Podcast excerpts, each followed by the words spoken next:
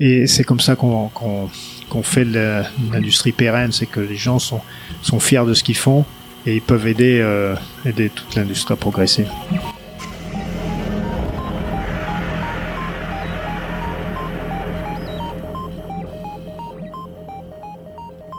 Salut à tous, ici Thomas Bouli de Possible Futur et bienvenue dans ce nouvel épisode de La Fabrique. La Fabrique, qu'est-ce que c'est? C'est le podcast qui explore l'industrie en allant à la rencontre des hommes et des femmes qui y travaillent. À travers leurs portraits et leur expérience, j'essaie de comprendre leur parcours, riche en enseignements, en anecdotes et en rebondissements. J'espère que comme moi, vous serez super inspiré par ces aventures et que vous pourrez utiliser les nombreux conseils que mes invités ne manquent pas de partager. La Fabrique, c'est tout de suite, c'est parti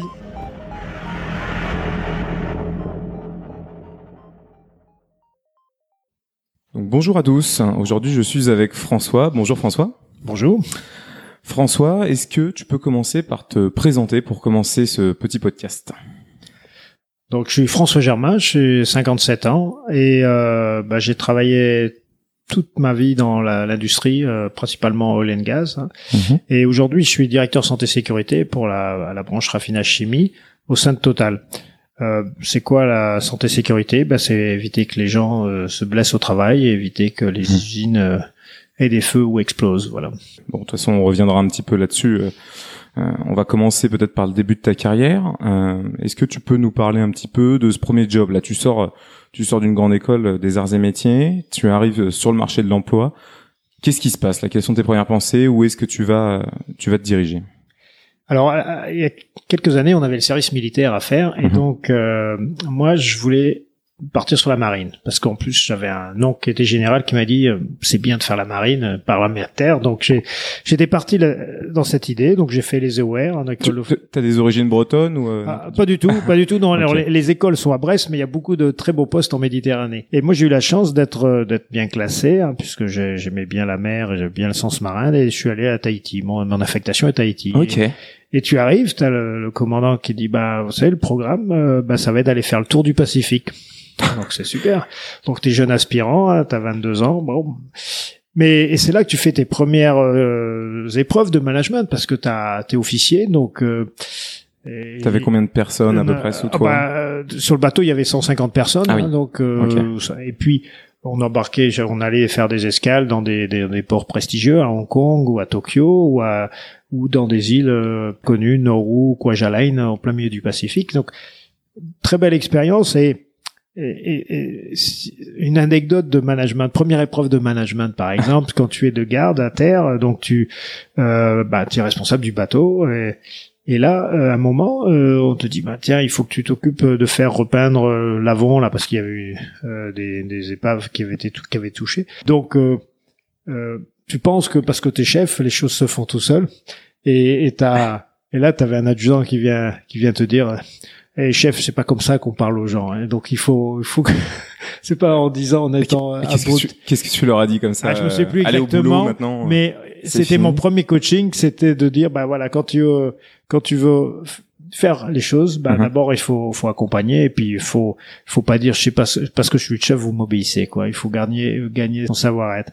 Donc c'est excellente épreuve euh, école pour euh, pour pour le management et ça m'a servi- toujours servi cette Alors, alors comment ça s'est passé cette histoire de peinture à la fin? Enfin, c'était quoi? C'était des plongeurs qui devaient. euh, Ah, voilà, alors en fait, voilà, donc euh, précisément, donc il fallait mettre un bateau à l'eau, Mhm. euh, prendre euh, quatre cinq personnes, enfin il y avait deux bateaux, donc euh, une- un peu moins de huit personnes, et puis leur donner de la peinture et des rouleaux, et puis aller faire euh, ce qu'on fait souvent, hein, on repeint, euh, on repeint les les, les les les parties qui ont été abîmées pendant la mer, pendant la, la croisière.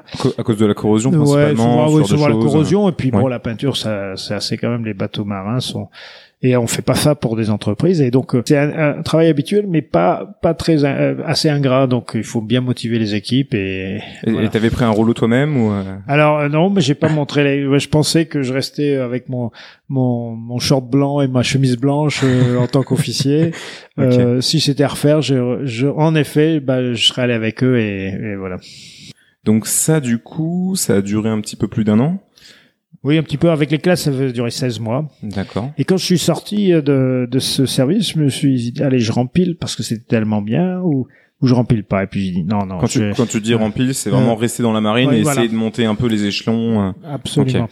Et là, du coup, donc, tu sors de cette expérience, et là, t'as as deux choix, en fait. Soit tu restes à Ramé, on te fait des propositions, comment ça se passe? Alors, euh, j'avais mon diplôme des arts et War Marine. Mhm. Tu arrives sur le forum des, des arts et métiers, euh, Mhm. t'as le tapis rouge, quoi. Bon, c'était vraiment, euh, j'avais peut-être 5, 6 offres, peut-être 8 offres à un même moment euh, à choisir. Donc, euh, bon, il y avait les, les PSA toujours qui aimaient bien les Gazards.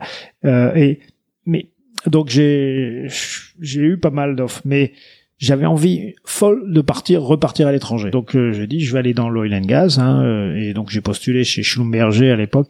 Et là c'était une crise terrible. Ils avaient stoppé le recrutement pendant six mois, donc euh, j'ai me dit mince. Et on est quoi. On est quoi là 87 à peu Euh, près je alors crois on est en 86, 87 euh, attends, c'est exactement ça, 87, oui, 87, oui.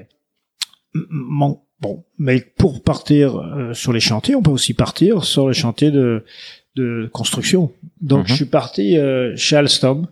Euh, à l'époque, ça s'appelait Alstom Atlantique, puis Alstom ensuite. Et donc là, c'était pour faire des chantiers de démarrage de turbines à vapeur pour d'industrie nucléaire ou thermique.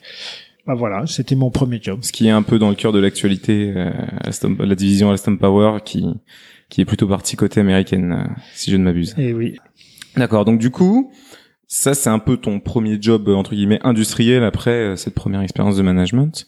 Euh, donc comment ça se passe quand t'arrives parce que c'est un peu le, voilà tes premiers pas dans l'industrie. Comment t'as démarré ça? Comment comment tu te sentais quoi? Comment ça s'est un peu passé Si tu peux nous raconter ça?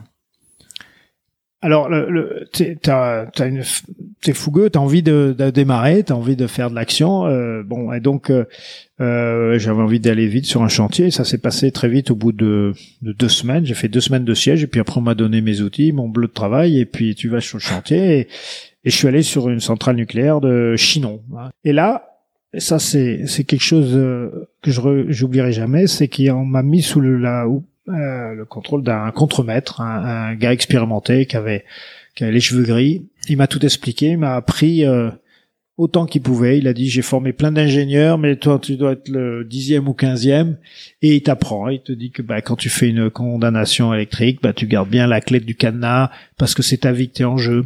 Il t'explique qu'il y a des modes opératoires, pourquoi on les suit, et pourquoi ils sont là. Qu'est- Qu'est-ce que t'installais comme machine? Enfin sur, Ah, sur quel type de euh, ouais, machine donc tu c'est, travaillais euh, du coup? alors donc quand tu fais euh, quand tu fais du démarrage de, de turbine à vapeur, c'est du ce qu'on appelle du commissioning. Faire tester toute une série de chaînes de mesure, des chaînes de contrôle, tu vas tester les équipements avant que euh, avant que tu mettes la vapeur pour pouvoir démarrer ta turbine. Donc tu vas tout avoir avoir à, à mettre en route ces, ces, ces équipements. Et quand tu fais des équipements, par moment, ben ils marchent pas, donc il faut les dépanner. Donc tu vas aller condamner un équipement, euh, une pompe ou un équipement, euh, le- le tableau électrique, pour pouvoir ensuite travailler en sécurité sur l'installation de l'équipement que tu dois dépanner. Une fois réparé, tu remets l'énergie pour pouvoir le remettre en route. Et ces équipements là concrètement qu'est-ce que c'était? Enfin là j'ai- j'ai du mal à me représenter. Alors ça peut être euh, une petite pompe de lubrification d'un d'un palier, ça peut une grosse pompe, ça peut être un, un système de ventilation d'un un peu de refroidissement d'un coffret qui, qui a besoin d'être refroidi, euh, ou ça peut être tout simplement euh, l'alimentation principale des, des vannes vapeur euh, pour pouvoir démarrer la turbine. D'accord. Et ça, c'était lors de la mise en, en fonctionnement de la centrale, de sa première mise en fonctionnement, ou est-ce que tu intervenais aussi dans des étapes de comment dire de de maintenance, euh, par exemple. Enfin, j'imagine que la centrale de temps en temps doit être fermée, le temps de faire une maintenance globale. Comment ça fonctionne un peu tout ça? Alors ça, ça s'est produit peut-être huit mois après avoir fait la première, la première, euh, pro- disons ma première euh, expérience sur le démarrage, puisque en même temps qu'on faisait le démarrage de la tranche 4, il y avait un arrêt sur la tranche 3, donc j'ai dû aller apprendre aussi sur la tranche 3, mais j'ai moins de souvenirs de cette partie-là. D'accord. Mais alors, juste pour expliquer le principe des tranches, peut-être des centrales nucléaires, être intéressant. Alors, euh, bah, une tranche nucléaire dans le programme euh, qui avait été fait à l'époque, lancé dans, dans les années 70 par Giscard d'Estaing, c'était de, de faire des tranches euh, avec des gros réacteurs euh, 900 mégawatts, Mhm. euh, avec euh, près des rivières ou proche de la mer, avec du refroidissement externe. Donc, un, un noyau nucléaire qui génère de la euh, circuit primaire, qui vient créer de la vapeur, qui sera le circuit secondaire. Cette vapeur va venir se détendre au sein d'une turbine à vapeur Ensuite, la, la, la- les condensats vont retournent pour se faire euh, réchauffer par le circuit primaire, et ensuite on alimente un alternateur qui produit l'électricité. Mais également, il y a tout un circuit tertiaire qui vient euh, De refroidissement. de refroidissement, et Mhm. ce sont ces grandes euh, grands bâtiments, enfin ces grandes tuyères euh, euh, en béton qu'on voit au bord de nos, nos rivières qui font euh, échapper euh, la vapeur d'eau du circuit tertiaire de refroidissement. D'accord. Et donc du coup, en fait, sur un site, à chaque fois, tu as plusieurs tranches en parallèle. Voilà, en as général toujours deux, au moins deux, deux, deux ou quatre. fonctionnent ouais, et Mhm. les autres sont en maintenance et, et c'est un, Voilà. cycle comme ça. Et donc là, on travaille en pleine, euh, co- enfin, euh, en co- euh, cohabitation totale avec EDF, qui était le, le- le client. Et Mhm. donc, euh, ils ont leurs procédures, leurs exigences, qu'on qu'on remet en un petit peu tous les protocoles qu'aujourd'hui la SN euh, nous, nous met. Ben, nous, on avions La- aussi la des- SN? la SN, l'autorité de sûreté, surveillance. de surveillance, sûreté nucléaire. Nous, on était sur la partie euh, turbine à vapeur avec Alstom. Euh, on est, on va dire, il y avait moins d'exigences certainement, mais mais le protocole était là. Donc ça, cette première mission, tu restes un petit peu plus de trois ans chez Alstom. Qu'est-ce que, comment ça se termine? Pourquoi? Et euh, où est-ce que tu pars après? Alors euh, après avoir parti euh, un an chez Alstom euh, en France, euh, moi je dis bon bah c'est bien d'être formé, mais qu'on sait c'est quoi que mon chantier à l'étranger? Donc avant je T'avais, chez- déjà mis ça en fait en Ouais, arrivant. en avant, ouais, ouais, je j'aimerais faire d'étrangers, oui. Mhm. Et puis, euh, on, on me propose assez, enfin, vers huit mois après, six mois après, on me dit, bah, tiens, François, tu vas aller à Cuba. Oh. Ouais, j'ai, et finalement, j'étais assez content. Puis après, on me dit, ah non, mais il y a un autre poste en Corée. Alors, euh, Aïe, aïe, aïe, il faut commencer à choisir. Là, ah, c'est voilà. bien compliqué. et puis moi je dis ah, j'avais bien aimé la Corée pendant mon service militaire non non je préfère aller en Corée puis finalement pour une raison euh, X ou Y je sais plus j'ai pas pu aller en Corée je me suis retrouvé en Yougoslavie à Belgrade au pays des soviets puisque à l'époque c'était encore euh, très très communiste là-bas Mhm. et donc euh, pour un démarrage d'une centrale thermique euh, Qui était installé par EDF du coup euh, non, non, Non. Alors c'était purement le client était un, était euh, l'électricité locale. hein, donc, Ok. euh, Mhm. euh, et donc euh, ce qui s'est passé, c'est que il y a eu, euh, c'était un, un reconstruction, une turbine qui avait eu des problèmes. On l'a redémarré. Et il y a une petite anecdote que parfois c'est des, des moments dans la carrière ça, ça marque. C'est, je me rappelle, c'était le 3 août je revenais de, je venais de me marier, je revenais de mon, voyage de noces euh, presque puisqu'on était parti après, juste après, et la, turbine se met à vibrer énormément et à bouger, euh, et puis bon, euh, toutes les sécurités se mettent en route. Bon, elle n'a pas explosé parce que la première fois elle avait explosé. Ce qui s'est passé, c'est qu'une une ailette est partie de la turbine et s'est détachée par un problème de, de métallurgique. La, la turbine, ça tourne à combien Ah, ça combien tourne à par minute 1500 tours par minute. Ouais. Celle-là, elle tournait à 3000 tours. Hein. Il faut que ça soit synchrone Et avec une- le 50 Et une ailette, c'est combien à peu près en poids Alors, Ça, il y a un petit peu l'ailette qui est tombée, euh, euh, peut-être elle faisait 2 kilos. C'était pas une, c'est pas, mais on voit très bien, ça pourrait être comme une ailette de, de turboréacteur d'avion. Mais là, il y en a des beaucoup plus grosses. Hein. Celle qui s'est cassée était petite. Mais ça a déstabilisé à nouveau la La turbine. Mhm. Et donc, qu'est-ce qui se passe Quand tu es tout seul, bah, tu prends ton téléphone, tu appelles ton chef, ton siège, et tu dis, bah voilà, il s'est passé ça. Oui, parce qu'à l'époque, t'avais Ouais. pas le mail encore. Euh, Non, ça n'existe pas, euh, pas de PC non plus, euh, pas de téléphone portable, donc euh, tu prends la ligne euh, et tu, euh, tu appelles ton chef. Donc euh, c'est bon, qu'est-ce que tu as récupéré comme info? Donc il te Mhm. t'aide à, à faire le diagnostic et là tu travailles toute le pas mal d'heures jusqu'au fin de la nuit pour pour faire un rapport que tu dois envoyer. Et ce rapport, il est lu par, j'apprends plus tard, par énormément de gens, puisque c'est monté jusqu'à la direction générale. De, donc, euh, Ok. et après, tu vois défiler beaucoup de, de directeurs et de, de têtes autres. Mais là, il faut être là, montrer que bah tu, tu, tu gères la situation, tu gères le client, la, la, la, la, la satisfaction, enfin la désatisfaction du client, et, et il faut. bah, c'est des moments où tu te fais repérer par par le top management et ça c'est des moments d'influence. Dans les crises il faut savoir sortir la tête voilà.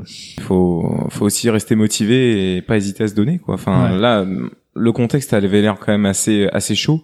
C'était donc tu dis il venait de voir en Yougoslavie etc et ça Ouais. défilait pour voir ok chacun voulait avoir un statut qu'est-ce qui se passe euh, où Ouais. en est la turbine quand est-ce qu'elle repart euh, qu'est-ce que dit le client quoi Voilà, et puis bon, surtout comprendre pourquoi à nouveau la turbine, la l'ailette a cassé. Ouais, pour Et pas donc que ça là, se j'ai reproduise. j'ai- j'ai compris un petit peu plus que c'était la métallurgie euh, dans ce dans ce métier-là. quoi. C'est pas qu'uniquement de faire tourner euh, euh, des morceaux de fer. Hein, c'est vraiment tout. C'est c'est c'est de la forge très très précise. Oui, bah, j'imagine qu'il y a un petit peu de savoir-faire derrière quand même. Donc ça, tout ça déjà, c'est arrivé pendant l'Alstom, donc ça fait quand même une seconde expérience assez riche, quoi. Ouais. Qu'est-ce que donc c'est quoi C'est le chantier se termine en Yougoslavie, tu reviens en France? Oui, c'est ça. En fait, le, le chantier n'est pas complètement terminé, mais je, je commençais à m'ennuyer. Et puis, et là, tu commences à te faire chasser un petit peu euh, déjà. Et, et puis, euh, Quand tu te Ouais. fais chasser à l'époque, du coup, ça. c'est des courriers. C'est des courriers, des courriers. à l'époque, c'était Ouais. pas, euh, Mhm. le mail n'existait pas. Tu reçois des courriers. De, D'accord. bon, euh, et puis donc euh, finalement, euh, mon épouse aussi souhaitait rentrer parce D'accord. la Elle t'avait accompagné en Ouais, ouais, Yougoslavie. oui, oui. Et donc on est on est rentré on est rentré en France, on a- Mhm. s'est installé euh, en Normandie et puis pour prendre un, un- un job dans, dans les machines tournantes, c'est une, une petite boîte un peu c'est c'est un peu ce circuit de dire bon bah j'ai vu la grosse structure, j'ai envie d'aller voir ce qui se passe dans les dans les petites plus petites Mhm. structures pour être plus agile et pour Sauf que la société vivait beaucoup de subventions et et de parce que c'était de la nouvelle technologie, de la suspension de machines tournantes par palier magnétique. C'était passionnant parce que c'était de l'innovation tout le temps avec des, des problèmes techniques et des, beaucoup d'experts qui travaillaient. Et moi, j'avais j'apportais cette partie un peu support euh, de mise en route auprès de. On avait quasiment euh, 40 usines à démarrer en, un an et demi et donc il fallait envoyer des, ouais. des équipes et former et gérer sur chaque usine il y avait un pépin parce que bah ce qui était gérable hein, mais mais il Ouais, fallait il Il fallait, fallait envoyer quelqu'un qui puisse euh, voir sur Coordonner- place et savoir quoi ça. faire. Voilà, donc j'ai fait euh, j'ai coordonné- j'ai monté cette équipe de, de, de démarrage de SAV et puis à un moment bah la, la boîte euh, il y a un problème de, de gestion, elle a fait deux plans sociaux successifs. On est vers quelle année là à peu près Euh, Là on est 89, 90 alors on est pile en 90 ouais, je crois c'est l'année où j'ai. Et donc euh, bah là tu es sur le marché du travail et, c'est toujours bien d'être sur le marché du travail de temps en temps parce qu'on on se repose les bonnes questions. Et, et ça m'est arrivé à plus tard dans ma carrière et avec euh, plus de difficultés pour retrouver mais c'est toujours bien de se poser les bonnes questions voilà. Ça met un petit stress positif qu'il faut quel, quel type de questions tu te poses alors ben, est-ce que c'est ça le métier que je veux? C'est quoi les, les, les vraies valeurs euh, de travail? Est-ce que je vais te faire Mhm. plus de euh, de terrain? Ou est-ce que je vais être plus dans la conception? Ou est-ce que je veux plus manager? Ou est-ce que je vais être plus en usine? En fait, c'est c'est des la première fois, j'avais j'avais peut-être même pas 30 ans, donc c'était facile de dire bon bah tout est ouvert. J'ai dit je vais aller en usine. Donc j'ai dit je veux retourner travailler en usine, faire de la prod et, et donc voilà. Super. Et donc là, du coup, comment tu donc tu te poses un petit peu toutes ces questions, tu identifies ton, ton voilà ton, ton envie de partir faire refaire de la prod. Où est-ce que tu vas? Comment tu retrouves ce, ce prochain job là du coup? Alors, je crois que ça, ça, ça n'a pas changé. C'est qu'on ouvre les petites annonces, on va à la Ouais. on ouvre les petites annonces, on fait, on envoie des, on envoie des, des propos, des CV. Mhm. Euh, il n'y avait pas de mail à l'époque, hein, mais on, on envoie, on fait un peu de, on commence à faire du réseau. Euh, à 30 ans, on n'a pas forcément un si grand réseau, mais on fait, on, on essaye de, de se faire connaître, voir qu'est-ce qui plaît. Et puis, euh, euh, on se fait une fois qu'on qu'un processus de recrutement se fait, il se faisait assez vite. C'était, euh, je sais pas si aujourd'hui le, le processus est aussi rapide, mais pour les Je pense que ingénieurs, ça dépend pas mal des ouais, entreprises, ça dépend mais des entreprises, ouais. Et donc, euh, j'ai, il y a, je me rappellerai, c'est un, j'avais contacté Elf à l'époque, ils avaient pas, non, non, votre profil ne nous intéresse pas. mais, mais je suis allé chez BP, euh, Ah. et qui, Ok. qui, eux, tout de suite, ça a flashé, le, le RH a dit, oh, j'adore, j'adore ton profil. c'est une boîte anglaise euh, BP. ouais, BP, ouais, Ouais, euh. British Petroleum à l'époque, puis maintenant c'est c'est BP tout seul, mais Ok. mais c'était donc en 91 et et donc euh, bah, c'était pour euh, faire du démarrage de d'usines polyéthylène dans le monde entier. Et voilà, c'était parti et puis donc je suis resté 20 ans. Euh, parce que j'ai vu un petit peu là. Bon, je triche un peu parce que j'ai quand même pas mal parcouru ton ton parcours. Tu es passé aussi après chez Nafta Chimie, mais du coup qui appartient à BP, c'est ça? Alors en fait, c'est tu changes de, de structure. Donc j'ai changé de contrat de travail, mais euh, j'ai été rappelé après par BP. Donc je suis parti chez Nafta Chimie 5 ans. D'accord. Et puis après, je suis revenu chez BP. Quand je j'étais détaché, ouais, on va dire ça comme ça, avec une corde de rappel. euh, voilà. Donc c'est c'est change, c'est c'est un autre contrat de travail, mais c'est Mais dans une même euh, dans un même groupe quoi. En fait. voilà, c'est ça. Et Nafta Chimie, du coup, c'est là, c'est la première fois que tu diriges une usine, quoi. Alors, euh, ouais, donc euh, après j'ai fait du démarrage et je suis arrivé à Nafta Chimie. Donc c'est une grosse plateforme. Mhm. Et, et là, tu as des ateliers qui sont euh, autonomes, hein, qui et qui sont bien des fois 100% euh, opérés par BP, 100% à l'époque c'était euh, Atokem, hein, 100 pour- ou moitié moitié, voilà, comme Nafta Chimie dont tu parles ou Xochimie. Et donc moi je m'occupais de cette usine et c'était passionnant parce que c'est là où j'ai appris. Euh, bah, j'ai appris mon métier de de- de- de- d'exploitation. hein. C'est tu, tu as des problèmes de bah, de performance, de euh, bah, de frais fixes, tu as des, des, des systèmes, euh, des euh, des, des problèmes humains. En fait, Ouais. aussi à développer, à recruter du monde aussi. Tu as les la gestion avec les, les organisations syndicales, tu as aussi des projets à gérer, tu as des, des grands arrêts avec un renfort de énormément de personnes qui viennent travailler, tu as les sujets sécurité, qualité, tu avais les normes ISO qui se mettaient en œuvre. Donc tout ça, Tu dormais encore un peu la nuit ou euh, non, je te raconte ça, ça s'est passé en cinq ans, mais ça reste parce que ça s'est bien passé. J'ai appris et je m'en sers encore aujourd'hui. Ça, c'est donc t'avais même pas 35 ans, et là on te donne les clés d'une usine. Quand même, il y avait combien de personnes dans l'usine à peu près Il y avait 85, hein, donc attention. Donc c'était un Ça- atelier. Faut Sans être une grosse usine, Oui. ça reste quand même déjà. euh, C'est un atelier dans un sein d'une grosse plateforme. Donc en fait, ouais. tu as des les sujets de, de négociation salariale au niveau de la plateforme, c'est pas moi qui les avais. Les sujets de, euh, on va dire de, de mutation des cadres, c'est- c'était fait à un niveau au-dessus. Donc en fait, moi j'avais plus la la partie opérationnelle, euh, frais fixes, frais, frais variables, la partie, euh, disons, euh, alors, validation des, des recrutements, même s'il y avait un service Mhm. central RH qui m'aidait. Et voilà. Et puis quand il y avait les, les, les grands projets, il y avait des re- ressources de, des maisons mères. Tu parles un petit peu là, par exemple, des syndicats. C'est quelque chose un petit peu. à- Tu peux nous en parler un peu? Des, des... Il y a sûrement eu pas mal de crises. Est-ce que tu as eu des grèves, des choses comme ça, quoi, à gérer, ce qui doit quand même pas être Oui, évident, pas bah, facile. oui, parce que bon, Situation très Euh, conflictuelle. il y avait par exemple une anecdote. hein, euh, à l'époque, les, ces sociétés avaient donné la retraite chapeau. Hein. Aujourd'hui, c'est c'est la retraite chapeau, c'est-à-dire quand tu partais de la société à la retraite, comme euh, le, système de retraite ne compensait pas à 100% ton salaire, la société venait compléter à 100% ton salaire. C'est quelque chose de rêvé aujourd'hui. Bon, bon, mais bien sûr, les ça, c'est, faire supprimer cette retraite, c'est toujours compliqué. Donc il y a eu des grosses grèves, il y a eu des grèves, euh, euh, certaines euh, longues pour certains ateliers, et et, et pour moi, euh, euh, la grève a été a été euh, très limitée. Je vais t'expliquer pourquoi. Parce que le un des principaux agitateurs, disons syn- syndical, hein, parce qu'il était euh, très euh, sur la plateforme très connue, c'était un dimanche et il y a un chef de car qui m'appelle, il me dit chef, euh, moi j'étais d'astreinte, hein, donc il me Mhm. dit chef, il y a, il y a, il y a un souci parce qu'on a, il me manque un- une personne pour faire le, le, le tableau. Ce qui se fait faire le tableau, c'est faire la console, faire, faire de la conduite centralisée.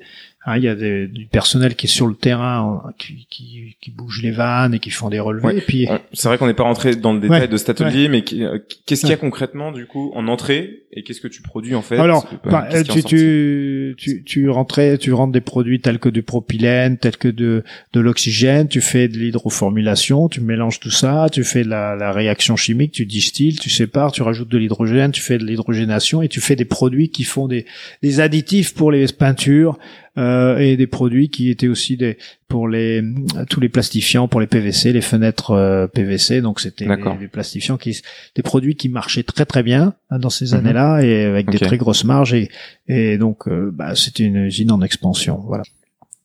Donc euh, pour revenir à l'événement Ouais. de de l'organisation relation avec les organisations syndicales, euh, c'était un dimanche et, et euh, le chef de dit il manque une ressource et, il faut aller faire la conduite, mais il y a il y a une personne là qui, qui, qui est capable de le faire, enfin qui qui a le, le, le coefficient pour le faire, Mhm. mais comme il est tout le temps pris par ses, ses, ses engagements syndicaux, il le fait plus souvent. Si, si vous lui donnez l'autorisation, euh, on pourrait dé- ça pourrait dépanner. Donc euh, attendez, je viens. Donc moi j'habitais pas très loin, je viens en voiture, je viens Mhm. voir. Et puis je, C'était à Martigues, c'est ça C'était à Martigues, ouais. Je, je Ok. rencontre cette personne, Eric, et je lui dis bon, euh, Eric, euh, vous sentez de faire le travail? Je peux vous faire confiance? Il m'a dit oui, chef. Il l'a fait. Donc je lui ai donné confiance et il a fait. Ça s'est très bien passé. Et après, il en a parlé partout. Il me dit oh, ouais, on m'a on m'a pas traité juste comme un, un, un- agitateur uniquement, mais aussi comme un comme un professionnel. Et depuis, j'avais des très bonnes relations. Il faisait que de la pub pour moi, en disant que c'est un bon chef. etc. Mais j'avais juste euh, fait confiance. Bon, je Mhm. prenais quelques risques, certes, parce que Ouais, ouais. une crise, peut-être, il n'aurait pas. Mais et, et donc euh, euh, la leçon de tout ça, pourquoi je parle, c'est que ben, chaque personne est, est humaine et, et elle, Mhm. elle- elle doit avoir le respect. Et c'est comme ça qu'on qu'on qu'on fait l'industrie pérenne, c'est que les gens sont sont fiers de ce qu'ils font et ils peuvent aider euh, aider toute l'industrie à progresser. Donc super euh, super anecdote pour le coup. Et donc derrière, donc une fois que tu, tu, tu comment tu sors d'une usine, enfin parce que là tu diriges quand même un atelier, tu diriges énormément de gens. Comment tu passes à la suite? Tu retournes chez BP du coup sur d'autres postes? Tu tu pars faire de l'audit, à ce que j'ai vu. Tu fais énormément de choses différentes là chez BP. Alors, en fait, ouais, euh, ce qui se passe, c'est que euh, c'était l'époque où les ordinateurs arrivaient hein, quand j'étais chez Oxochimie. Donc, euh, j'étais passionné par faire des petits outils pour pouvoir améliorer le reporting, la productivité, euh, faire des, des boucles de contrôle qui, qui automatisaient. On était déjà Mhm. à l'ère du digital de dire mais pourquoi euh, en- en- enfin pour que les les, la, la main humaine se concentre plus sur des choses importantes de, de, de, de- diagnostic plus que sur la conduite pure de Mhm. faire de bouger des vannes. Donc euh, j'avais créé cette dynamique et, et c'était euh, j'avais fait, fait aussi d'autres innovations, on pourrait y revenir, mais euh, mais et donc c'était connu au sein de BP, donc ils m'ont demandé bah tiens tu vas reprendre la direction des systèmes pour la donc les systèmes c'était tout ce qui était informatique et tout ce qui était euh, système de gestion euh, PC mais aussi tous les les gros serveurs et aussi de m'occuper de faire la synergie entre la chimie et la raffinerie. Donc c'était vraiment un bah, programme un peu de merger acquisition, mais c'était BP tous les deux, mais c'était ensemble. Et ça, ça s'est super bien passé. Mais alors du coup, enfin, toi tu arrives là-dessus, ces technologies, t'as jamais, enfin, t'as pas appris à t'en servir parce qu'elles sont complètement nouvelles. Comment tu fais pour te former justement à, à leur fonctionnement? Alors bon, d'abord il faut avoir envie d'aller d'aller lire un peu et puis d'avoir Mhm. écouté tes experts parce que en fait c'est du management. Donc en fait là, je suis dans le premier poste où tu ne, je ne connais pas tout. On s'appuie sur des experts, souvent des contra- des sous-traitants également. Et là, il faut savoir gérer, il faut donner les- du sens aux choses, il faut apporter son leadership pour pouvoir que les gens aient envie de, de progresser, d'aller faire des réductions de coûts, parce qu'on était en plein programme de, de réduction de coûts, travailler ensemble entre deux Mhm. entités qui se tirent un peu entre les pattes, mais il fallait les faire travailler ensemble. C'était quoi les deux entités du coup? Bah, la chimie et la raffinerie. Donc ça, tu fais ça, c'était, t'étais revenu sur Paris à ce moment-là? Non, non, c'était à la Vera. Voilà, c'était enfin Martigues, hein, pardon, Mhm. c'était D'accord, toujours là-bas. Ok. Martigues, mais ça a duré euh, un an et demi. Et, et là, donc, euh, c'est proposition pour partir à Londres. Je reçois, euh, je pense que c'était au mois de septembre, euh, un coup de fil de Londres euh, qui me dit il faut qu'on te parle, François, et, et, euh, il faudrait que tu considères l'opportunité d'aller à Londres. We have to talk, François. Ouais. Let's go to London. Voilà, exactement. Donc bon, c'est vrai que c'était une phase. Je venais d'avoir, euh, bah, j'ai eu des, des, des enfants. Euh, on était en phase de divorce avec ma mon épouse. Donc, bah, est-ce que c'était le bon moment? Bah, euh, bah peut-être, peut-être bon, oui. Donc euh, je dis bah ok, on y va.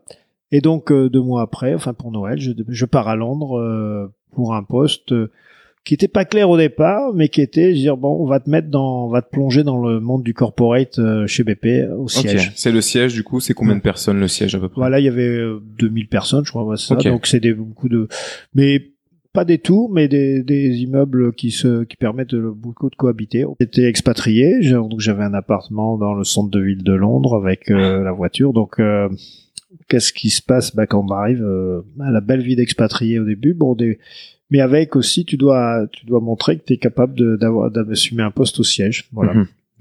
Et donc, euh, bah tu tu tu vas pas pas, pas de velours peu- au début ouais, tu vas pas faire le, le franchouillard qui arrive donc tu t'intègres assez vite et puis tu tu vois comment ça fonctionne et, et j'avais la chance d'avoir un job au fusion acquisition et donc qui te faisait mettre euh, la patte aussi bien dans les négociations de grandes euh, d'acquisition et de désinvestissement, mais également aussi après le programme d'intégration avec les, les- les nouvelles sociétés achetées. Et ça a été euh, une année formidable euh, à voyager dans le monde et à travailler avec euh, beaucoup de nationalités. Des usines de quoi euh, Bah, de, po- de polyéthylène et de, de produits spéciaux liés au plastique. Voilà, donc c'était du polymère. Et, mais c'était bon, ça aurait pu être un autre type de produit. Le, le processus, que je- le boulot que j'avais était lié à la, aux fusion-acquisition. Après ça, du coup, Bon, donc le, le projet se, se passe bien. Mhm. il, y aurait- il y avait une fin de projet à gérer, mais on l'a mis sur quelqu'un d'autre. Et moi, je suis parti donc pour, être exposé au, euh, sur les achats, les achats centraux, les achats d'accord. corporate. Ok, donc là, Alors là, je connais tu rien du quittes, tout, euh, ouais, tu quittes le monde de l'ingénierie, tu quittes. Ouais. euh. Alors, a posteriori, je dirais que c'est pas le poste que j'ai aimé le plus parce que je suis pas, c'était, c'était plus des achats stratégiques à faire et donc savoir trouver les bons, où est-ce qu'on pouvait gagner de la valeur, où est-ce qu'il fallait faire du, du bundling dans, dans, dans et c'était plus l'objet, c'était de faire travailler les usines ensemble sur des achats centraux. Donc c'était de montrer qu'il y avait un gain. Donc c'était de l'influence Augmenter les Euh, volumes euh, d'achat. voilà. euh, ok. mais essayer de leur faire trouver la valeur. Mais avec des raffineries euh, de BP qui n'étaient pas forcément enclins à, à- à partager leur, leur, leur programme d'achat avec euh, d'autres euh, leurs collègues. Donc, c'était- Anciennement compétiteur Euh, et ouais, nouvellement collègue. Voilà, par Mhm. exemple, mais qu'importe, c'était l'objet. Euh, euh, c'était mondial, donc ça faisait aussi. J'avais une équipe aux États-Unis, donc là j'ai appris aussi à manager à distance des équipes.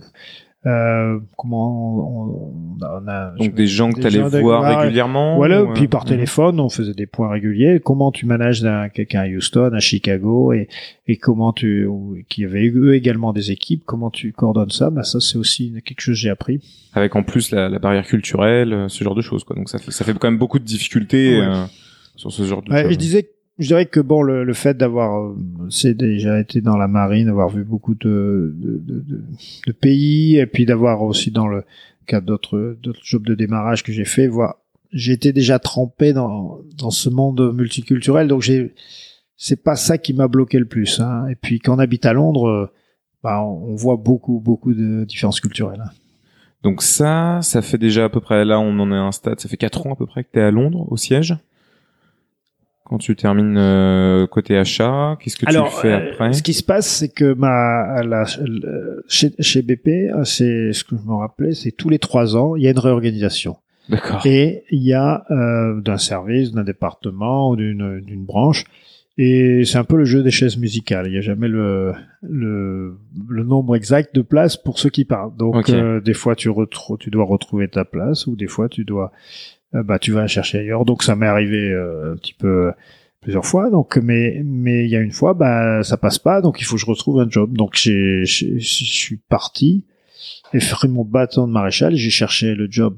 Et, je sais qu'à l'audit interne, ils cherchaient du monde, donc c'est moi qui ai cherché, voilà. Et puis j'ai, j'ai- mon profil leur a plu, et donc je suis reparti pour trois ans à Londres. Et ça c'est super intéressant en fait parce que là tu parles de comment euh, monter un peu en puissance dans une même entreprise.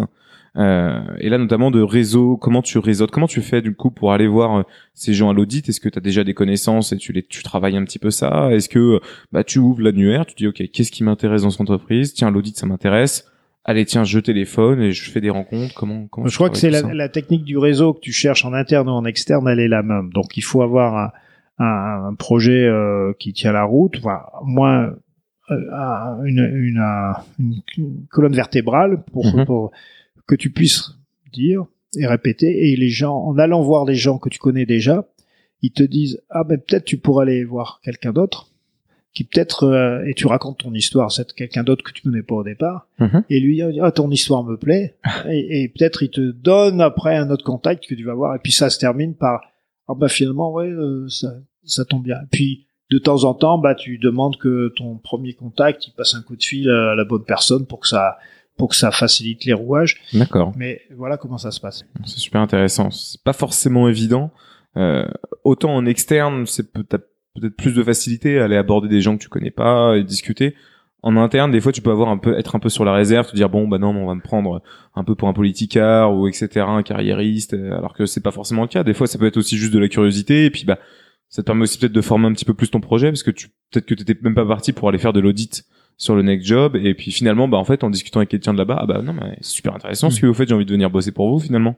C'est exactement ça. Et en fait, le, le, pro- le profil leur plaisait, moi ça me plaisait, donc c'était le bon, c'était bon le, bon fit et et bon, j'ai pas fait ça, j'ai fait ça trois ans, hein, mais ça ça suffit parce qu'au bout d'un moment t'es- t'es- tu manques de temps parce que t'es souvent sur Donc là, c'était de l'audit interne. T'allais euh, dans toutes les usines euh, autour du monde. Voilà, donc j'étais un peu euh, cat- enfin euh, euh, étiqueté euh, donc usine, opération, production. Je suis allé en plateforme offshore, donc euh, tu montes dans un hélicoptère et tu vas en pleine mer du Nord. Tu vas au Venezuela et et moi j'ai une anecdote là au Venezuela. Tu as, euh, tu, on était deux voitures euh, Mhm. qui partent sur un, sur un terrain, puis tout d'un coup il y en a un qui crève et tout d'un coup on voit deux autres voitures qui étaient prévues en bas comme on les avait pas vues. Hop, ils viennent prendre les passagers et pour les évacuer, pour être Ah sûr ouais, qu'on ok. se- qu'une voiture arrêtée c'est un danger pour on pouvait se faire attaquer par des Ok, euh, d'accord. Donc, des, donc, des- des euh, convois des super convois, protégés. des convois. donc j'ai voyagé en convoi et puis euh, euh, on est allé dans des endroits complètement euh, perdus, à Maracaibo, enfin c'est des zones dans, des-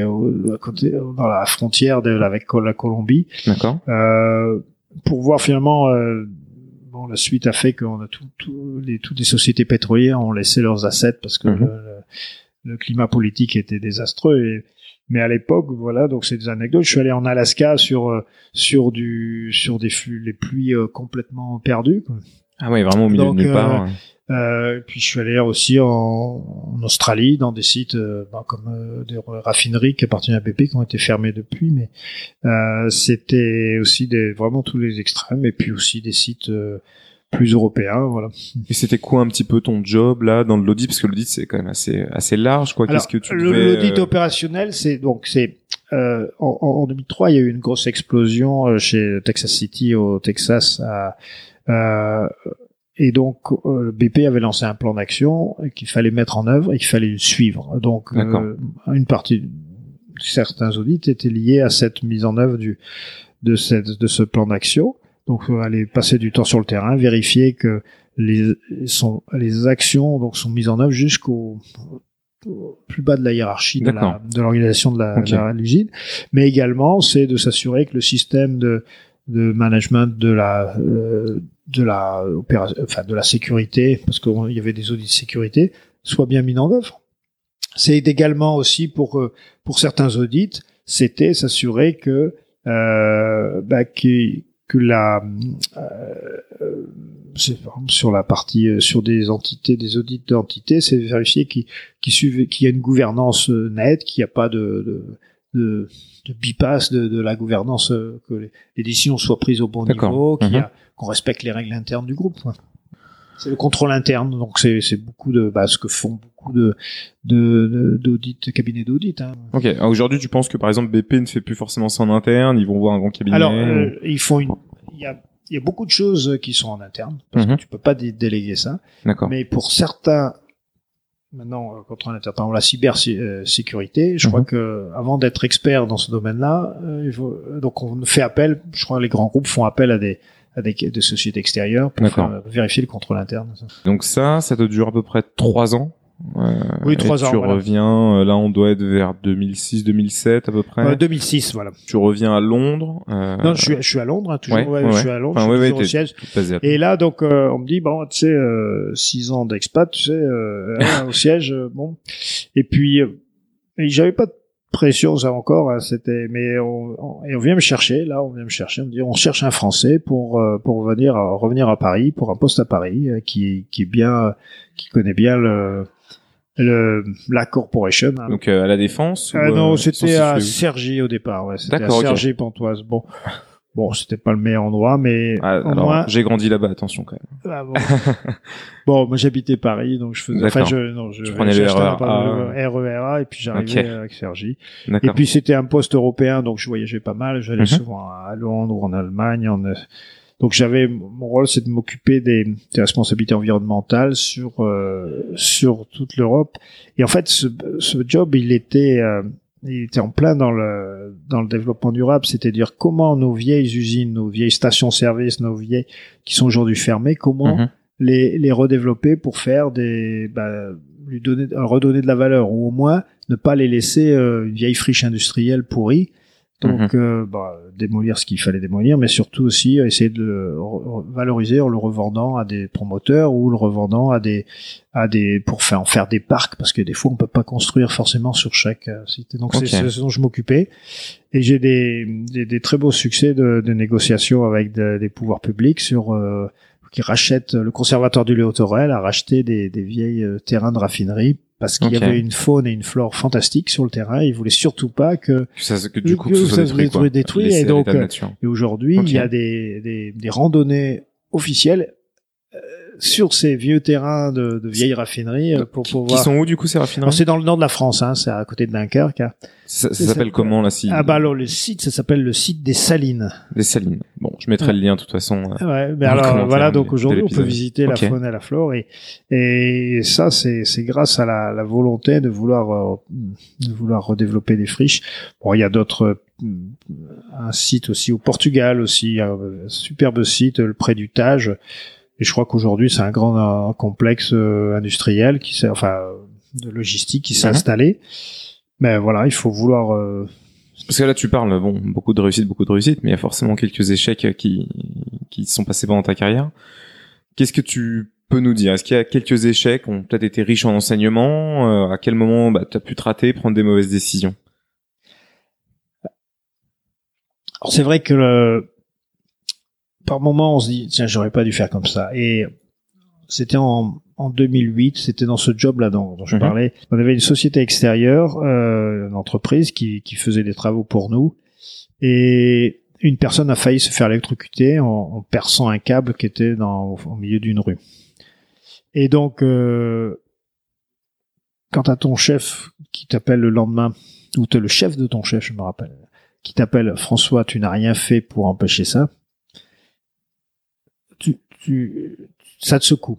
Ouais, et puis bah, déjà, tu penses à la personne quand même. Qui a Ouais, failli, ouais, euh, donc tu penses, euh, bon, la personne, c'est la première chose quand tu, tu as l'avènement, tu dis Hmm. comment va la personne, Évidemment. mais sur ce coup-là, euh, c'est vrai, je me suis réalisé que finalement, ouais, tu fais des contrats, tu essaies, tu délègues ton activité, mais mais tu t'occupes pas forcément de leur niveau, de ton niveau d'exigence en matière de sécurité pour être sûr que tu les mets pas en, en danger en leur Mhm. faisant faire des travaux. Et donc, ça m'a fait réagir. C'est pour ça aujourd'hui je fais de la sécurité au niveau euh, chez Total. C'est aussi parce que j'ai compris qu'il n'y a pas plus cher que la vie humaine quand on travaille. Et donc euh, la santé, euh, euh, bah, le bien-être au travail c'est une chose, mais aussi que les personnes ne se blessent pas, c'est encore plus important. Et que la personne ne se ne se tue pas ou se, soit handicapée à vie, c'est encore pire. Donc ça c'est ça m'a fait changer la manière de, de gérer mes, mes équipes, ça m'a fait changer la manière de gérer mes sous-traitants, et c'était en 2006 et c'est c'est encore durable. Euh, concrètement, du coup, euh, tu as des exemples peut-être de choses que tu as mis en Bah, place bah, par exemple, je vais être beaucoup plus exigeant sur euh, sur euh,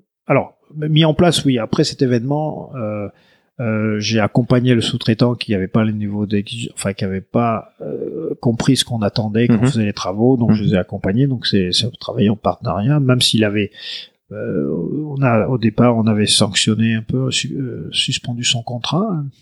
mais aussi on l'a accompagné pour qu'il revienne à, D'accord. niveau et c'était très bien après et ils nous ont remercié mais euh, répondre à ta question, qu'est-ce que tu fais concrètement? Bah, bah déjà, par exemple, tu tu parles de sécurité comme une valeur et tu dis bah, bah pourquoi euh, chaque tâche, pourquoi tu, tu l'as f- tu l'as fait, pour qu'est-ce qui peut mal se passer? Mhm. Tu, tu tu donnes conscience à chaque euh, chaque activité que tu vas faire dans au travail peut présenter un risque et si elle présente un risque, qu'est-ce que tu fais pour te protéger? Donc tu crées cette notion de parler très souvent, de, de questionner très souvent. Et si chacun met un peu de sien dans ce- cette analyse de risque, eh ben, ben on, on- prévient très facilement les accidents au travail. Mais Ok. il faut, faut que ça soit du collectif. Écoute, c'est très clair. Euh, avant d'aborder, tu t'en as parlé rapidement euh, que tu es en ce moment chez Total. J'ai une autre question un peu sur ton parcours euh, qui va plus être liée à l'expatriation. Euh, parce qu'on parle souvent de la difficulté de partir. Hein, tu l'as un peu un peu cité. Voilà, t'es quand même allé en Yougoslavie installé au début de carrière, puis à Londres, et puis t'as quand même visité énormément d'endroits. Mais il y a une difficulté aussi qui est de revenir. On en parle souvent de revenir en France, où on est on se sent plus forcément adapté, on n'a plus l'habitude, bah je sais pas, peut-être d'aller faire tes courses au supermarché du coin, enfin toutes ces choses-là qui nous sont un peu naturelles. Euh, tu les perds un peu des fois en tant qu'expatrié parce que bah tu passes beaucoup plus de temps à travailler, etc. Et donc euh, t'as pas forcément le temps de vivre la vie quotidienne des gens entre guillemets euh, normaux. Comment c'est du coup tes retours en France? Qu'est-ce qui a été le plus dur et comment tu t'en es sorti? Sans, sans en dire tu t'en es sorti bon on s'en ben sort mais ou même la, la déprime aussi parce que tu reviens tu reviens sur un travail peut-être moins exigeant ça peut être pas mal de choses qui. Alors tout tout tout retour d'expatriation est difficile parce que on, en expatriation où qu'on soit, on peut avoir beaucoup plus d'autonomie ou plus on voit d'autres choses, plus d'entrepreneuriat à Londres, c'est c'était fabuleux. Il y a beaucoup de beaucoup de très grosse diversité. On voit c'est très positif, les, les tout ce que les médias, tout c'est c'est très entreprenant, donc ça ça donne du beaucoup d'envie et quand on revient en France on a on a ce, ce spleen qui s'installe un petit peu et, et bon il y a très très belles choses en France aussi mais mmh. ça ça m'avait ça m'avait affecté. Je me rappelle très bien j'étais une, quelques j'étais avec mes enfants à Disneyland six mois après mon retour et je me dis mais bon pourquoi je suis triste? Pourquoi ça va pas? En fait je, je pensais toujours à ce cette ce, ce gap que j'avais et je me dis, mais, mes enfants étaient, étaient, surpris que je sois comme ça. Et, donc, euh, ça m'a marqué pendant longtemps ce, retour, le, mal-être de, retour en France, même si le job en France était intéressant, mais, ça manquait. Après, comment il faut faire? Bah, Il faut, trouver des, activités aussi bien sûr sociales euh, localement, sport, pour essayer de retrouver des ancrages qui font que bah, la vie est aussi bien en France. Hein, Donc qu'est-ce que tu fais euh, comme sport? Est-ce que tu es dans des associations? J'ai vu, euh, on en parlait euh, avant, avant de, avant de commencer l'interview, mais le Club Industry Network, euh, qu'est-ce que c'est ça aussi? Je crois que tu y participes. Alors le, le... précise un peu tout ça. Bah, ça c'est pas du sport, mais non non mais c'est de l'association, c'est aussi des à quoi. Alors en fait bon au niveau du sport, je fais pas de sport tellement collectif. Hein, je fais je fais beaucoup de ski, de voile, mais je je euh, je crée, je crée des, une, euh, un, rituel. Il y a beaucoup de choses que je fais par rituel. Si on veut que les choses durent et les choses soient euh, pérennes, mhm. aussi bien au travail, il faut créer des rituels. Et tous les ans, euh, j'organise une randonnée qui s'appelle Marseille-Cassis sans toucher le bitume ça a commencé par un petit groupe de, de d'amis euh, marcheurs, puis après maintenant c'est c'est la famille, c'est les amis et puis même les amis d'amis. Et en fait, je crée euh, c'est une fois par an, on fait une grosse randonnée difficile, hein, mais mais qui qui sur une journée sur une journée, c'est-à-dire on part de Marseille et de Calelong et on arrive jusqu'à Cassis et on, je connais très bien le massif, donc euh, chaque fois je trouve un parcours différent et, et chaque année il y a y a, y a un groupe de plus en plus grand qui bon je fais okay. quotas mais et c'est fabuleux et donc je Attends, euh, j'ai un ami qui habite à Marseille qui aime bien la randonnée. Est-ce que je peux lui donner ton contact Bah, euh... bah écoute, c'est okay. Euh, complètement. Okay, Peut-être il connaît mieux maintenant que moi le massif. Hein, oh, ça fait deux trois ans qu'il y est. En plus, euh, il travaille chez EDF, donc. D'accord. Voilà. Donc ça, ça c'est un sujet. Bon, et puis euh, je, je, aussi j'ai j'ai un autre passion, c'est que bon, j'adore le ski et, mhm. et, et, depuis euh, maintenant ça fait 18 ans, tous les ans on fait un, une sortie euh, 4 jours avec que des potes qui savent skier fort et, et des potes que j'ai rencontrés dans le travail ou, ou, ou à l'école ou dans mhm. la promo ou d'autres amis. Et ça aussi, c'est un, c'est un moment fort. Euh, ski de rando ou euh, Non, ski, ski de piste. Ski de piste, on pourrait mhm. étendre à la rando, ça serait pas de problème. Mais et parce que c'est des moments où on a envie de se retrouver et faire des choses qui, qui passionnent. Donc ça, il y a des ancrages, euh, des incontournables qui sont et qui font que bah c'est, c'est ça anime. Tu skis, euh, tu vas Alpes-Pyrénées ou euh, des fois même vous partez un peu à l'étranger? Euh, non, plutôt Alpes. bah, je peux quand je quand je suis à l'étranger et que je peux skier à l'étranger, je skie, mhm. mais euh, franchement, on est bien servi dans les Alpes. Ah, hein. c'est pas moi qui vais te dire le contraire. Euh, Voilà, au sport. Mais bon, le, le côté le club, on y reviendra tout à l'heure dans le mhm. club network. Ouais, mhm, Ok. Euh, à côté de ça, du coup, bah, on peut, on peut maintenant, mais on peut en parler maintenant, de toute façon. Ah bon, Alors, quand je suis, j'ai quitté BP pour aller chez euh, euh, mon nouveau job qui était chez patron HSE de Bostik, j'ai j'ai j'ai développé un très gros réseau, un réseau donc pour travailler, je trouvais un job grâce au réseau. Parce que là j'étais sur le marché de l'emploi. Et j'ai appris comment faire du réseau et, euh, et je me suis aperçu qu'il y a une, une, valeur très riche dans le dans les échanges parce qu'on se fait confiance, on, on se connaît, puis après tu sais pas quand tu auras besoin de la personne, mais elle ou ni quand l'autre personne aura besoin de toi, mhm. mais, à un moment tu, tu, pour, tu sauras mettre en relation une personne avec une autre pour un sujet donné. Et, et, je me suis aperçu que dans le métier, que ça soit bon la, la, la réhabilitation des, des, des, sites industriels ou que ça soit dans la santé sécurité, j'ai créé des réseaux pour de de, de, de, de sachants pour mhm. pouvoir se retrouver. Alors euh, une fois par deux fois par an, on se retrouve euh, face à face. Donc t'organises quoi un, un, un, grand repas Non, en fait, en général, c'est sur une journée. On commence le matin à 9 h on, on déjeune bien sûr ensemble, et mhm. puis on termine. Quelques thématiques, des conférences. voilà, un agenda toujours pour essayer de structurer sur des sujets non confidentiels, bien sûr. Et puis, et les gens sont riches d'échanges, et en général, on repart toujours avec des nouvelles idées appliquées sur son travail ou ses, son management. Et puis. Euh, euh, puis voilà. Donc par exemple le vendredi, euh, c'est un par le réseau, c'est euh, je vais voir le, leadership par l'équitation.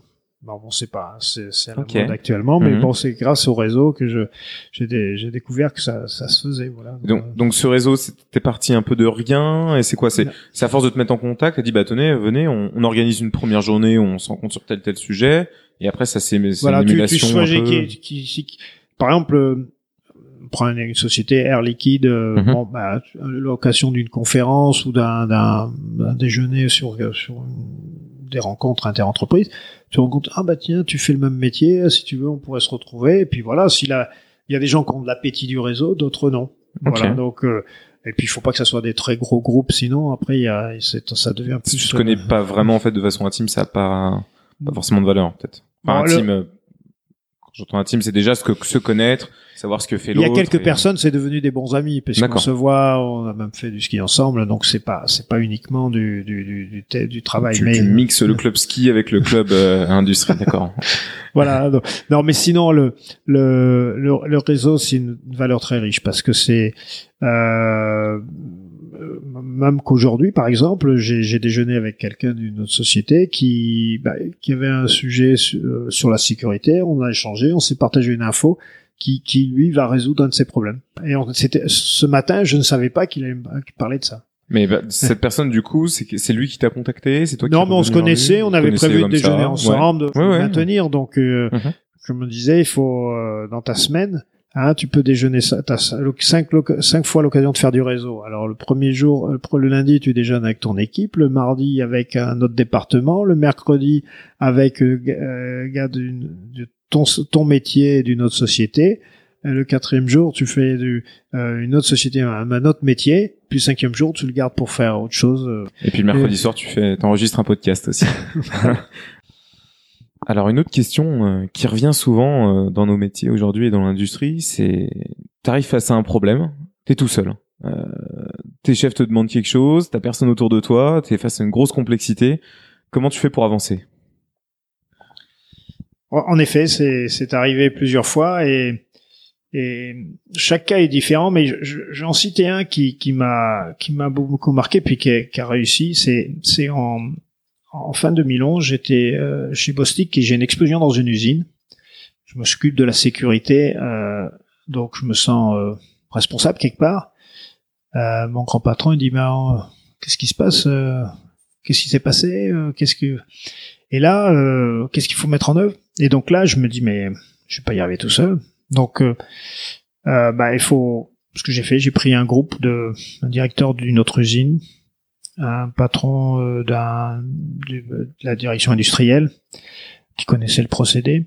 J'ai pris un consultant externe pour avoir un avis non indépendant, et puis un, autre responsable HSE. Et on a fait une équipe on se connaissait bien, on a, enfin, on a mis le temps pour se connaître, mais on a travaillé ensemble pour analyser les sujets avec chaque euh, point de vue. Donc en fait, non seulement on a euh, dédramatisé le sujet parce que chacun avait un avis et venait d'une d'une force, euh, une organisation différente, donc pouvait faire le relais de l'information. Mhm. Mais après, on a mis un plan d'action qui était clair, qui était reconnu par tout le monde puisqu'il venait de différents de, de, ces différents acteurs, il a été, il a été immédiatement accepté, clair, parce qu'on était en collectif. Donc, dans la complexité, il faut s'entourer d'alliés tout de suite, savoir des alliés avec qui on a confiance et qui vont aller jusqu'au bout avec, avec des profils aussi variés pour avoir des points de vue différents sur la situation. C'est clair.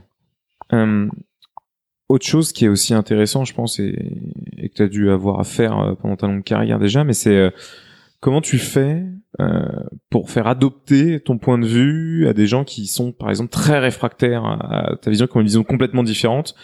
Est-ce que tu as des, petites méthodes? Est-ce que tu as eu des anecdotes comme ça où bah, tu t'en es sorti pour influencer, par exemple, un comex et les amener à prendre des décisions qui te paraissent bonnes? Euh, comment tu fais ça? Ouais, c'est, je veux dire, par moment, c'est presque du quotidien de faire, euh, faire d'influencer. Mhm. Bon, bah, d'abord, il faut parler vrai, hein, donc euh, il faut savoir, savoir de, de quoi on parle. Euh, et quand on va à un comex, il faut aller droit au but, c'est-à-dire que pas plus de trois points, des messages clairs. Le détail, il est en backup. On prévoit les toutes les questions. On doit pouvoir y répondre, mais on n'en parle pas tant que la question n'est pas posée. Mhm. On va droit au but. Voilà, telle information est à et pourquoi on fait ci et pour et qu'est-ce que ça va apporter. Et on donne ces informations très, très directement. Et le Comex vérifie que tu sais en posant des petites questions. Mm-hmm. et ça t'apporte la confiance. Mais d'un autre côté aussi il faut être crédible. Et pour être crédible quand tu veux influencer des acteurs clés il faut aussi savoir connaître ce que les dans mon métier c'est ce que les usines pensent ou disent. Donc faut pas faut être aussi en contact d'eux et d'être sur le terrain très souvent pour pouvoir écouter euh, ce qui, leur sujet et savoir aussi les aider. Voilà. Donc il faut, c'est un métier où il faut pas forcément penser que c'est que avec les chefs que ça on travaille. Non mais super, hein, c'est des, des, bonnes, des, des, très bons conseils. Hein. Euh, ben on va, on revient rapidement là sur ta carrière, un petit peu sur la fin. Donc euh, tu termines BP, on est à peu près en 2010 je crois. Euh, derrière, tu vas rapidement chez Bostik, je crois, qui fait de l'adhésif. C'est ça. Donc je, je cherche, je suis, je vais sur le marché du travail. Mhm. euh, D'ailleurs, euh, donc avec euh, euh, à l'époque, donc BP étant fait un plan social, fait un plan de départ, donc je pars et mais je me fais accompagner. D'accord. Donc c'est c'est une petit luxe qu'ont pas toutes les entreprises, mais de se faire accompagner par des cabinets de de coaching pour savoir se, se positionner sur le marché, mais aussi par s'exprimer, savoir euh, des cours de communication, des cours de euh, et puis savoir euh, être succinct dans ses mhm. entretiens. Donc ça, j'ai eu la chance de faire ça et, et, ça, ça a très bien marché puisque j'ai trouvé un job assez rapidement dans la sécurité chez Bostik ou 50 usines. et là, ça a très très bien marché aussi de m'occuper dans le monde entier, à 50 pays, dans un métier que je n'avais jamais fait. Mais encore une fois, la sécurité, c'est du leadership, c'est de l'accompagnement, c'est du management et, donner du sens aux règles et la vie est la plus importante des choses. Bostik, du coup, qui à l'époque appartient à Total. Voilà. Euh, qui a été racheté par la suite par Arkema. Mais donc, du coup, ça, tu fais ça, c'était où? T'es posté à la Défense? Euh, bah, j'étais, j'étais basé à la Défense, à côté de la Tour Total, pas dans la Tour Total, mais mais juste avant que, que euh, Bostik soit vendu à Arkema, mhm. euh, bah, moi je suis pas chez chez Total, donc c'était passage dans la grande maison, très grosse structure, la grande tour. Là, Et donc aujourd'hui, donc tu es encore chez eux, euh, toujours à l'hygiène, à la sécurité. Voilà, surtout, surtout la sécurité, un peu moins la, la santé hygiène, mais surtout, mais surtout la sécurité, que les gens se blessent pas au travail. des usines dans le monde entier avec des nouvelles usines qu'on achète par exemple et qui sont aujourd'hui euh, pas au niveau de Total. Donc il faut les accompagner. Euh, voilà. Euh, d'un point de vue un peu plus personnel pour toi qu'est-ce que est-ce que tu veux un peu parler de ce que tu as envie de faire je sais pas dans les deux trois prochaines années? Est-ce que tu as une idée? Qu'est-ce que est-ce que tu fais des formations par exemple en ce moment pour euh, finir ta carrière ou est-ce que tu te vois? Alors, euh, il faut jamais cesser d'apprendre. Alors, on peut apprendre par des par des podcasts ou par des e-learning ou par des mais on peut aussi euh, apprendre en allant des conférences. et il y a un sujet que que j'ai que j'ai touché du doigt aujourd'hui, c'est tout ce qui est lean management, mhm. l'efficacité opérationnelle, comment on peut simplifier nos processus, aller rapidement au sujet. L'industrie automobile connaît ça depuis 20 ans, moi même plus peut-être. Euh, nous, l'industrie oil and gas est arrivée très tardivement là-dessus, peut-être deux dernières années. Je parle pour Total. Donc euh, il y a encore beaucoup beaucoup à faire. Donc c'est un sujet sur lequel euh, je pense que je peux faire très facilement le lien entre la sécurité et le lean management. Super, en tout cas, bah, on te souhaite que ça réussisse pour le pour, pour ce poste-là et puis du coup pour le prochain côté lean manager. Donc ce serait quoi, directeur lean management euh, chez Total ou ou autre? Je sais pas s'il y a un poste comme ça qui existe, mais bon, bah, ou alors faudra peut-être le créer. Pour finir un petit peu les dernières petites questions bah, que je pose un peu à chaque fois, mais le, le, basique hein, pour moi, c'est est-ce que tu as des livres qui t'ont marqué euh, soit récemment, soit lors de ta carrière, donc soit d'un point de vue pro ou autre d'ailleurs, euh, qui peuvent être riches en enseignements pour euh, pour tout le monde? Alors un livre qui est qui est, qui est bien, c'est le Toyota Way, c'est le livre mm-hmm. sur le lean, mais qui donne aussi des, des techniques managériales. Il y a il y a les livres de, de leadership, il y en a beaucoup. Bon les euh, euh, Jacques Welch de General Electric qui avait écrit des choses. Euh, moi, j'écoute beaucoup aussi Simon Sinek, Simon Sinek hmm. qui, qui, parle beaucoup de, le cercle d'or. Euh, Start with the why. Ouais, start with the why, exactement. donc je l'utilise. Euh, voilà, alors c'est pas forcément euh, de la lecture, ça peut être du du du, du TED hmm. Talk ou du. Qu'est-ce que je pourrais dire aussi? Ça, c'est pour le management. Je suis le management par la bienveillance. A, j'ai, oublié le nom de la personne qui est aussi comment on aborde les gens, on a, et comment on peut pousser les gens vers le haut par le leadership qui euh, qui marche. Donc, qu'est-ce que euh, après sur la sécurité, il y a beaucoup de livres, mais je pense que c'est plus, euh, euh je veux dire, c'est ça dépend le type d'industrie dans laquelle on travaille, mais il y a. Bon, mais il y a de quoi, il y a de quoi, il y a de quoi bouquiner un petit peu. Quoi. Euh, autre chose, est-ce qu'on peut te contacter? On arrive à la fin de cette interview. Est-ce que si quelqu'un a quelques questions euh, est curieux sur sur un de nos sujets qu'on a abordé, est-ce qu'il peut te contacter par mail, par LinkedIn Voilà, bah, donc euh, bah, mon mail c'est euh, c'est françois.germain@gaz.org hein, donc mhm. je suis sur l'email Gazar, mais sinon également sur LinkedIn, mon profil est au public. Il faut juste préciser que c'est suite au podcast. Euh, voilà. eh ben, c'est très clair. puis dernière question, quel conseil tu donnerais un jeune ou une jeune qui souhaiterait faire carrière dans l'industrie. Quelque chose d'un peu ouvert, une petite euh, bouteille à la mer. Ne pas avoir peur d'aller sur le terrain, mouiller la chemise, mouiller la chemise souvent, longtemps au début, et pas voir tout de suite euh, euh, le Graal accessible tout de suite, puisque c'est au bout de peut-être quelques années qu'on voit, par exemple, le départ à l'étranger qu'on souhaite dès le début, Mhm. Euh, mais il faut faire ses preuves sur le terrain et, et utiliser, un deuxième conseil, utiliser chaque moment d'influence possible pour être visible, pour montrer qu'on fait. C'est pas de la, de la politique, c'est juste de montrer. Si on fait quelque chose, on le fait bien, savoir le rendre visible. Super, c'est très clair. Tu veux rajouter quelque chose, euh, peut-être? Non, merci, euh, bah, avec plaisir de partager. Bah non, mais merci à toi d'être d'être venu jusqu'ici en tout cas.